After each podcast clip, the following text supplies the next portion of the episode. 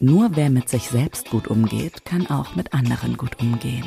Ulrike Bischof. Selbstachtung, respektvolle Kommunikation, Selbstreflexion, Nein sagen können. Nimm dich raus und rein ins Ich. Ulrike Bischoff ist die Supervisorin an deiner Seite. Sie selbst änderte ihr ganzes Leben. Hier hörst du, wie du es schaffen kannst. Zusammen mit Ulrike und Schwarzbrot und Kamille, der Podcast für dein gelungenes Leben. Herzlich willkommen zum Podcast Schwarzbrot und Kamille. Mein Name ist Ulrike Bischoff und ich bin die Supervisorin an deiner Seite. Meine heutige Gästin habe ich über LinkedIn kennengelernt. Das ist ganz spannend. Wir begegnen uns nämlich jetzt in diesem Augenblick, weil ich meine Interviews immer per Zoom aufzeichne, das erste Mal persönlich. Ganz tolles Erlebnis. Und ähm, wir wissen aber schon das eine oder andere voneinander. Denn ähm, sie hat ein wahnsinnig tolles Interviewformat, ich sage jetzt mal der alten Schule, inmitten der sozialen Medien ins Leben gerufen, was die Interviewpartner zurück in die eigene Vergangenheit katapultiert. Und das auf eine ganz wertschätzende, wunderbare Art und Weise. Und ähm, ja, sie ist ähm, elfmal umgezogen. In 22 Jahren ist ihren, wie sie selber sagt, eigenen Pfad gegangen und hat für sich und ihr Leben Verantwortung übernommen. Denn was ihr wichtig ist, ist ein selbstbestimmtes Leben, tiefe Verbindungen und die ständige Weiterentwicklung. Und das ist, wie ich finde, schon eine wunderbare Einladung wert gewesen, als sie mir das erzählt hat. Und äh, was das bedeutet und was das heißt, ähm, das werde ich Sie jetzt fragen. Herzlich willkommen, Anja Lamprecht-Löwe. Schön, dass du da bist. Hallo, liebe Ulrike. Super schön, da zu sein. Ja, ich habe gerade gesagt, wir haben uns über LinkedIn kennengelernt und zwar tatsächlich über dein Format, ähm, was du ins Leben gerufen hast. Das heißt fünfeinhalb Fragen entlang der Lebenslinie. Erklär doch mal ein bisschen unseren Zuhörern, was das Format eigentlich ist. Worum, worum geht es da? Ähm, bei dem Format geht es praktisch darum, fünf Fragen zu stellen aus verschiedenen äh, Phasen des Lebens. Dahinter steht ähm, der Gedanke, dass man sich dadurch wieder, an, wieder verbinden kann mit, mit Erinnerungen. Das schafft auch wieder ganz viel Lebendigkeit und Stärke. Und genau, und der Hintergrund des Ganzen ist, dass ähm, ich Autobiografien schreibe, also für oft für ältere Menschen, auch manchmal für Menschen in letzter Phase. Wow. Und ja, und da habe ich einfach festgestellt, wie, ähm, wie wichtig und auch oft wertvoll diese Fragen sind aus anderen Zeiten des Lebens. Und deswegen bin ich dann auf dieses Format gekommen, einfach weil ich im Netzwerk so viele tolle Menschen habe, wo ich weiß, die haben ganz viel zu erzählen. Ja, ganz super. Und ähm, äh, das ist, muss ja ganz spannend sein, wenn du das gerade sagst, mit den Autobiografien, äh, in das Leben der anderen Menschen einzutauchen. Total. Es ist, es ist immer wieder spannend, es ist bewegend. Mhm. Und es ist auch oft was, was einen selbst eine andere Perspektive einnehmen lässt. Ne? Also angefangen hatte ich ähm, mit einer Dame, die war 94 damals. Und das ja. ist schon, das lässt einen die Dinge anders sehen. Ne? sehen. Wenn, ja. Wenn dann wirklich mal so ganz hautnah und live Dinge erzählt werden. Wann hast du angefangen ja. mit dem, also mit, mit, mit der Autobiografie, mit dem? Wann war äh, das ungefähr? Vor Jahren hatte ich das erste Mal die Idee und dann hat sich das so langsam entwickelt. Ähm, ich habe das eben nicht verstanden. Wann war das? Vor drei Jahren hatte ich das erste Mal. Jahren. Mhm. Genau. Dann hat sich das so Schritt für Schritt entwickelt.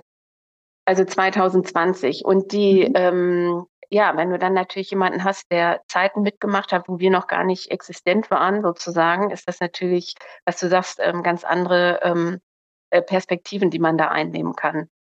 Ähm, Super. Ja. Das, ja, das, ähm, das bewegt mich gerade total, weil ich ähm, das sehr spannend finde, und mich auch oft damit beschäftige, wenn ich ähm, Zeitzeugen sehe im Fernsehen, die über ähm, äh, Dinge berichten, wo ich eben auch noch nicht ähm, auf der Welt war.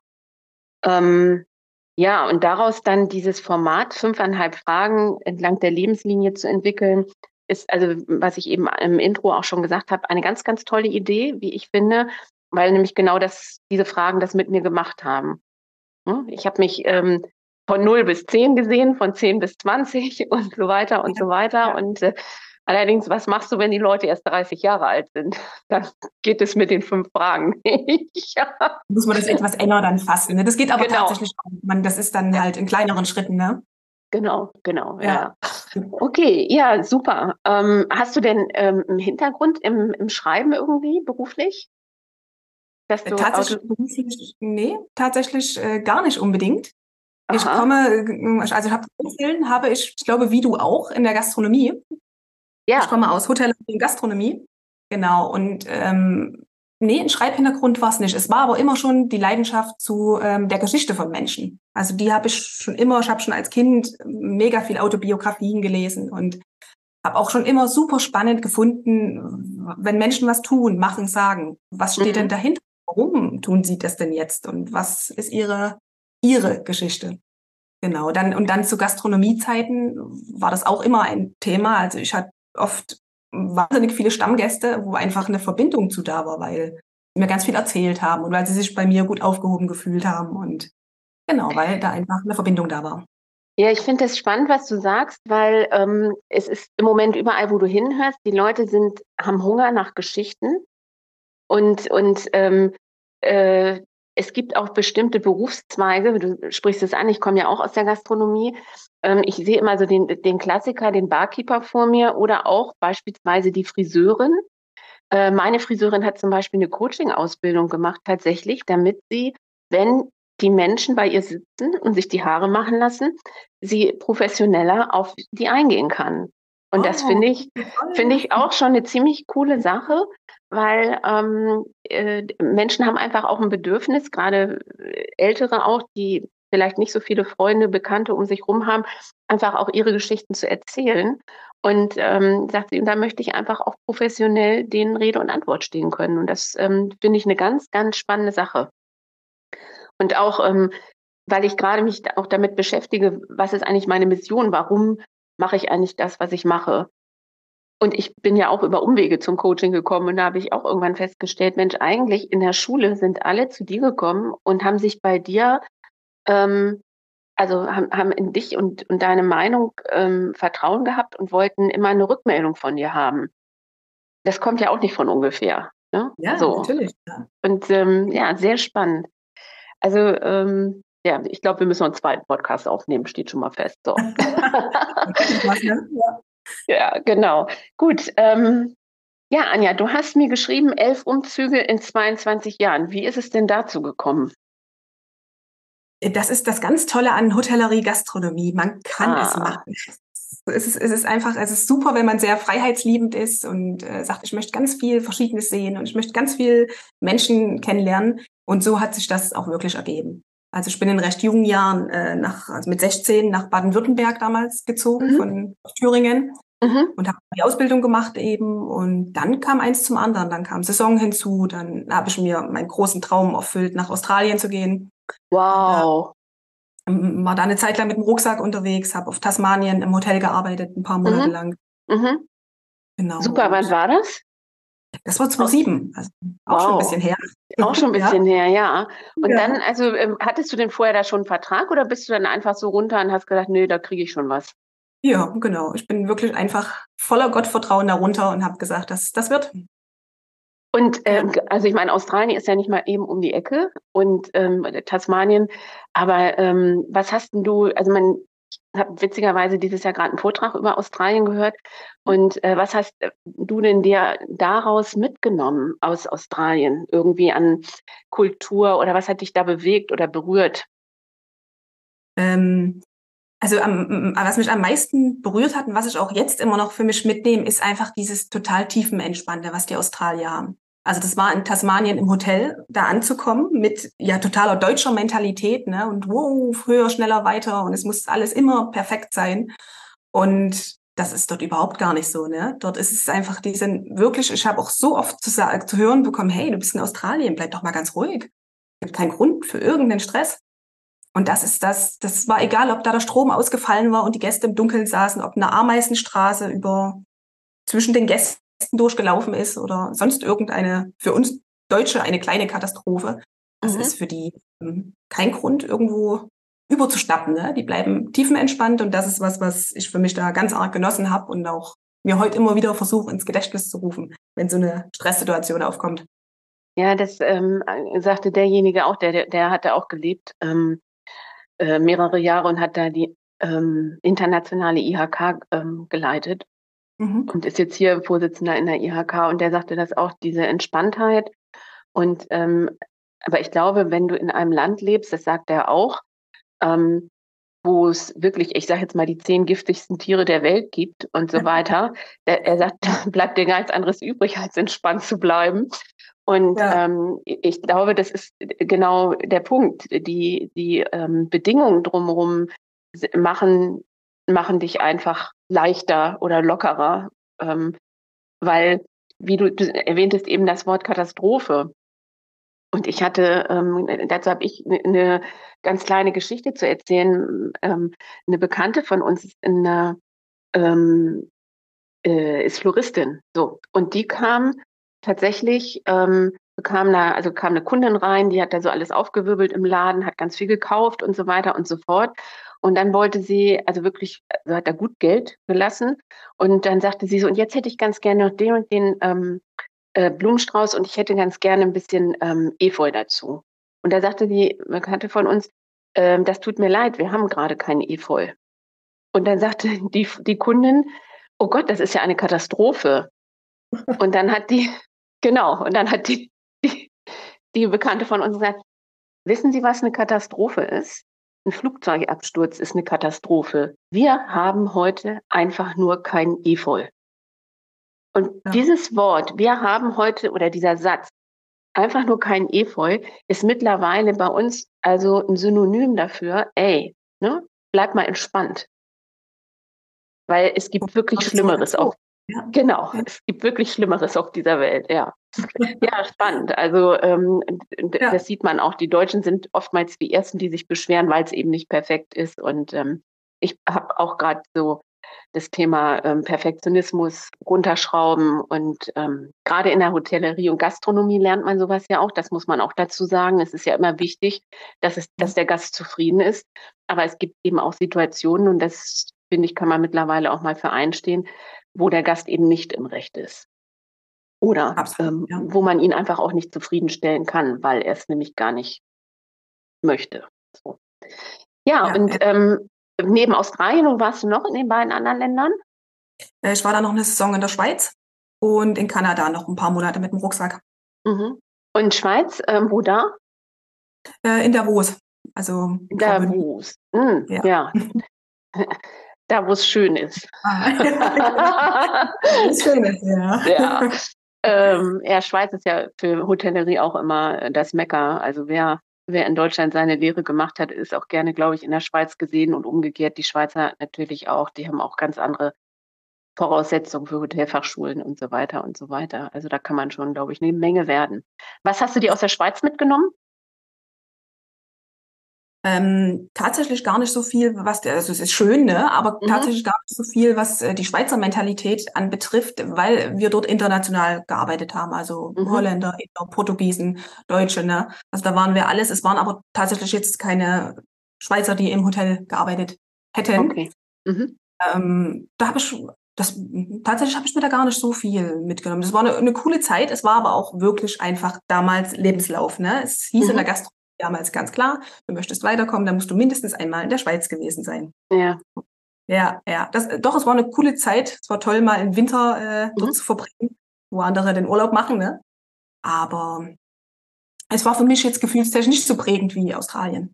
Okay, aber da sind höchstwahrscheinlich auch, ähm, ich, ich glaube, was da, was da zählt, ist, dass diese Internationalität und gerade in, im, im Winter, also Davos gilt ja auch als ne, eines der besseren Skigebiete, sagen wir es mal so. Und da steigt natürlich auch viel Jetset und ich weiß nicht was ab. Und ähm, äh, da kriegt man dann, glaube ich, auch noch mal so einen ganz guten. Also mir hat es immer geholfen. Ich habe viel auch mit Prominenten im Hotel zu tun gehabt. Also ich, das hat mich immer eher geerdet, als dass ich irgendwie darauf angesprungen bin auf die Welle. Und ähm, das, äh, ja, fand ich immer so. Ich habe mich dann immer gefragt, willst du das? Nee, das willst du nicht. Also das ist ein verdammt gutes Stichwort. Das ist wahr, ja, wirklich. Ja.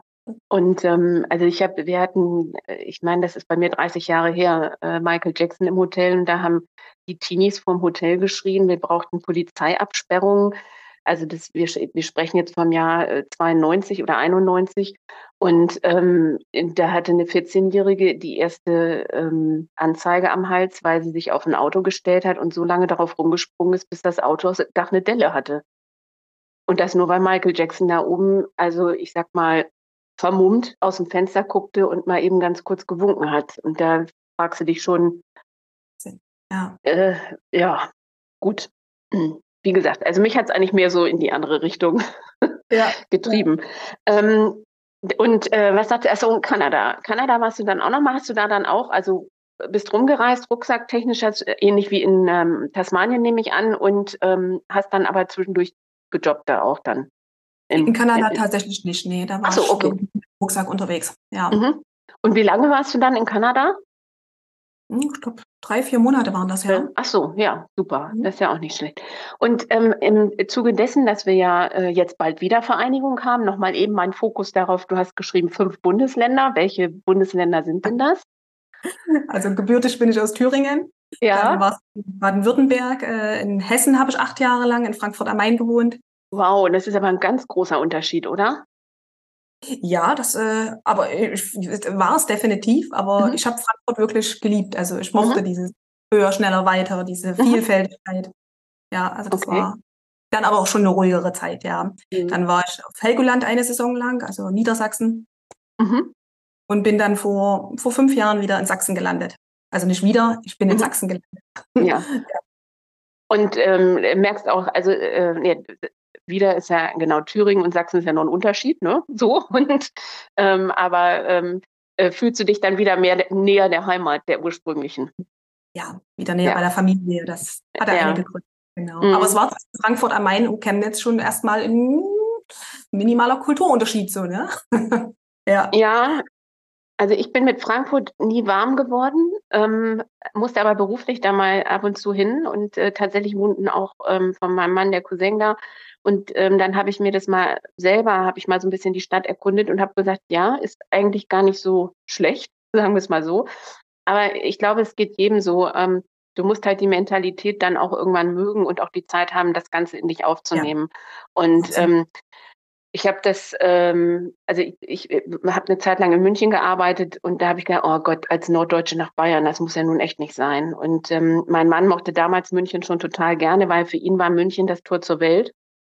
Und das hat er mir gezeigt. Und ich habe ähm, München auch mit einmal total gemocht. Ne? Und ähm, dann also jetzt auch noch, wir fahren so gerne nach Bayern, weil wir einfach die Küche da auch total gerne mögen. Und, und ähm, äh, viele, das finde ich übrigens auch ein Unterschied zu Norddeutschland. Ich weiß nicht, wie es im, in Sachsen, Entschuldigung, oder in Thüringen ist. Aber ähm, ich glaube, das verbinde ich dann mehr so mit, mit der klassischen Bratwurst irgendwie. Aber in München kriegst du deutsche Kost, also richtig ähm, was weiß ich, äh, äh, Käsespätzle und, und, und Knödel und, und Schweinsbratenhaxen und, und, und. Und äh, mit dem Norddeutschen wird immer nur Aalsuppe verbunden irgendwie. Dann denke ich immer, so ist hier irgendwie auch keine Sau, aber egal. Und, ähm, und, und gleichzeitig ähm, ja, habe ich immer so das Gefühl, dass in Bayern da diese Traditionen noch mehr gepflegt werden. Und äh, wir oben in Norddeutschland also kriegen das irgendwie nicht auf die Spur. Mhm. Weiß ich nicht. Ja. Ich weiß nicht, wie es, wie es, wie es bei dir drüben im Osten ist. Ähm, wie siehst du das da? Und da habe ich auch noch das Gefühl, dass eigentlich noch mal so ein bisschen mehr Heimat dabei ist, oder? Das ist auch so, ja. Also es wird hier schon sehr auf Tradition gegangen. Ich wohne jetzt mhm. auch kurz vor Erzgebirge, wo ohnehin, mhm. wo man sehr traditionell ist, auch was Essen angeht und was, was, was, was viele so Grundwerte angeht. Mhm. Das ist schon auch, habe ich auch die Erfahrung gemacht, ein Unterschied zu größeren Städten, glaube ich. Ne? Also mhm. das wie gesagt, Frankfurt habe ich immer als höher, schneller, weiter empfunden. Ganz viel mhm. Wechsel, ganz viel. Ja, das war auch, war auch cool. Also wie gesagt, ich habe das, habe da eine gute Zeit gehabt. Aber ich finde auch das jetzt wieder spannend. Und das ist ja was, finde ich, was man aber auch, wenn man oft umgezogen ist oder aus einer, aus eben Hotellerie, Gastronomie kommt, lernt, ist, dass man seinen Fokus wirklich immer auf das legt, was, was irgendwie gut ist, ne? was, äh, was sich gut anfühlt, was das Menschen ausmacht, was sie besonders ja. macht. Ja, ja also genau habe ich mich auch überall irgendwo, nicht überall gleich wohl gefühlt, aber überall gut zurechtgefunden, weil ich wirklich immer geschaut habe, was, äh, was ist hier das Besondere, was macht sie aus und nicht das, was vielleicht nicht so passt. Ne? Das ist, das ist eine ganz tolle Haltung, die du da sagst, weil äh, mir ging das so, ähm, ich hatte ja ein Stipendium in New York und dann habe ich gedacht, oh Gott, die USA hat so tolle Plätze zu bieten und du musst ausgerechnet nach New York. Und genau das, ich habe durch diesen Aufenthalt gelernt, also ich habe da jemanden kennengelernt, der mir einfach diese Stadt aus seinen Augen gezeigt hat. Und ich habe total tolle Plätze in New York kennengelernt und dann, damit war mir klar, ich kann mich an jedem Ort der Welt wohlfühlen. Ich muss mir nur selber die richtige Brille aufsetzen und gucken, okay, was turnt mich hier gerade an und nicht den Fokus darauf legen, was turnt mich gerade ab. Ne? Ja. Also ähm, das ähm, und seitdem ähm, es ist auch was mit Haltung zu tun und Offenheit, finde ich. Und ähm, seitdem tingel ich irgendwie auch viel einfacher durch, durch viele Stadien so durch. Und auch wenn ich irgendwo bin, wo ich fremd bin, ich kann immer gut mit Leuten anknüpfen, weil ich einfach auch offener dafür bin. Ne? Ja, ja. Ja. Das ist so viel wert, ne? Also das ist mhm. das, was mich wirklich, das ist das, was ich am meisten mitnehme. Es ist immer irgendwo was, was, was Cooles zu finden, was Tolles, was Verbindendes. Ja. Ich ähm, gehe noch mal ähm, auf eine Sache ein, die mich als, also jetzt aus meinem jetzigen Berufsumfeld ähm, sehr interessiert hast. Du hast gesagt, kam aufgrund einer Erkrankung 2017 zu einem Wendepunkt. Und ähm, du hast dich entschieden, und das fand ich so bewundernswert, ähm, aus dieser ähm, Medizinmaschinerie rauszugehen und für dich deinen Weg zu finden. Du hast ihn auch gefunden. Äh, so wie ich das verstanden habe, bist du heute gesund oder kannst zumindest mit der Krankheit leben. Und ähm, du hast einen wunderbaren Satz geschrieben. Du hast ähm, geschrieben, Schluss damit, das ist nicht die Story, die ich mir erzählen will. Ähm, dann sage ich, okay, welche Story möchtest du dir erzählen? Darf ich das so fragen? Ja, dass äh, ich selbstbestimmt äh, meine, also dass ich selbstbestimmt lebe und auch meine Entscheidungen selber treffe. Mich praktisch mhm. nicht in irgendeiner ähm, Angst- oder Abhängigkeitsmaschinerie gefangen zu halten, die letztlich aber gar nicht mehr zielführend ist. Man mhm. verliert dann oft so den, den, in Situationen, wo es einem wirklich schlecht geht, kann man den Fokus gern verlieren ne? und befindet mhm. sich dann in, in, so einer Hilflosposition drin oder machtlos oder Ohnmachtsposition. Mhm. Und das war eben die Story, die ich mir nicht mehr erzählen wollte.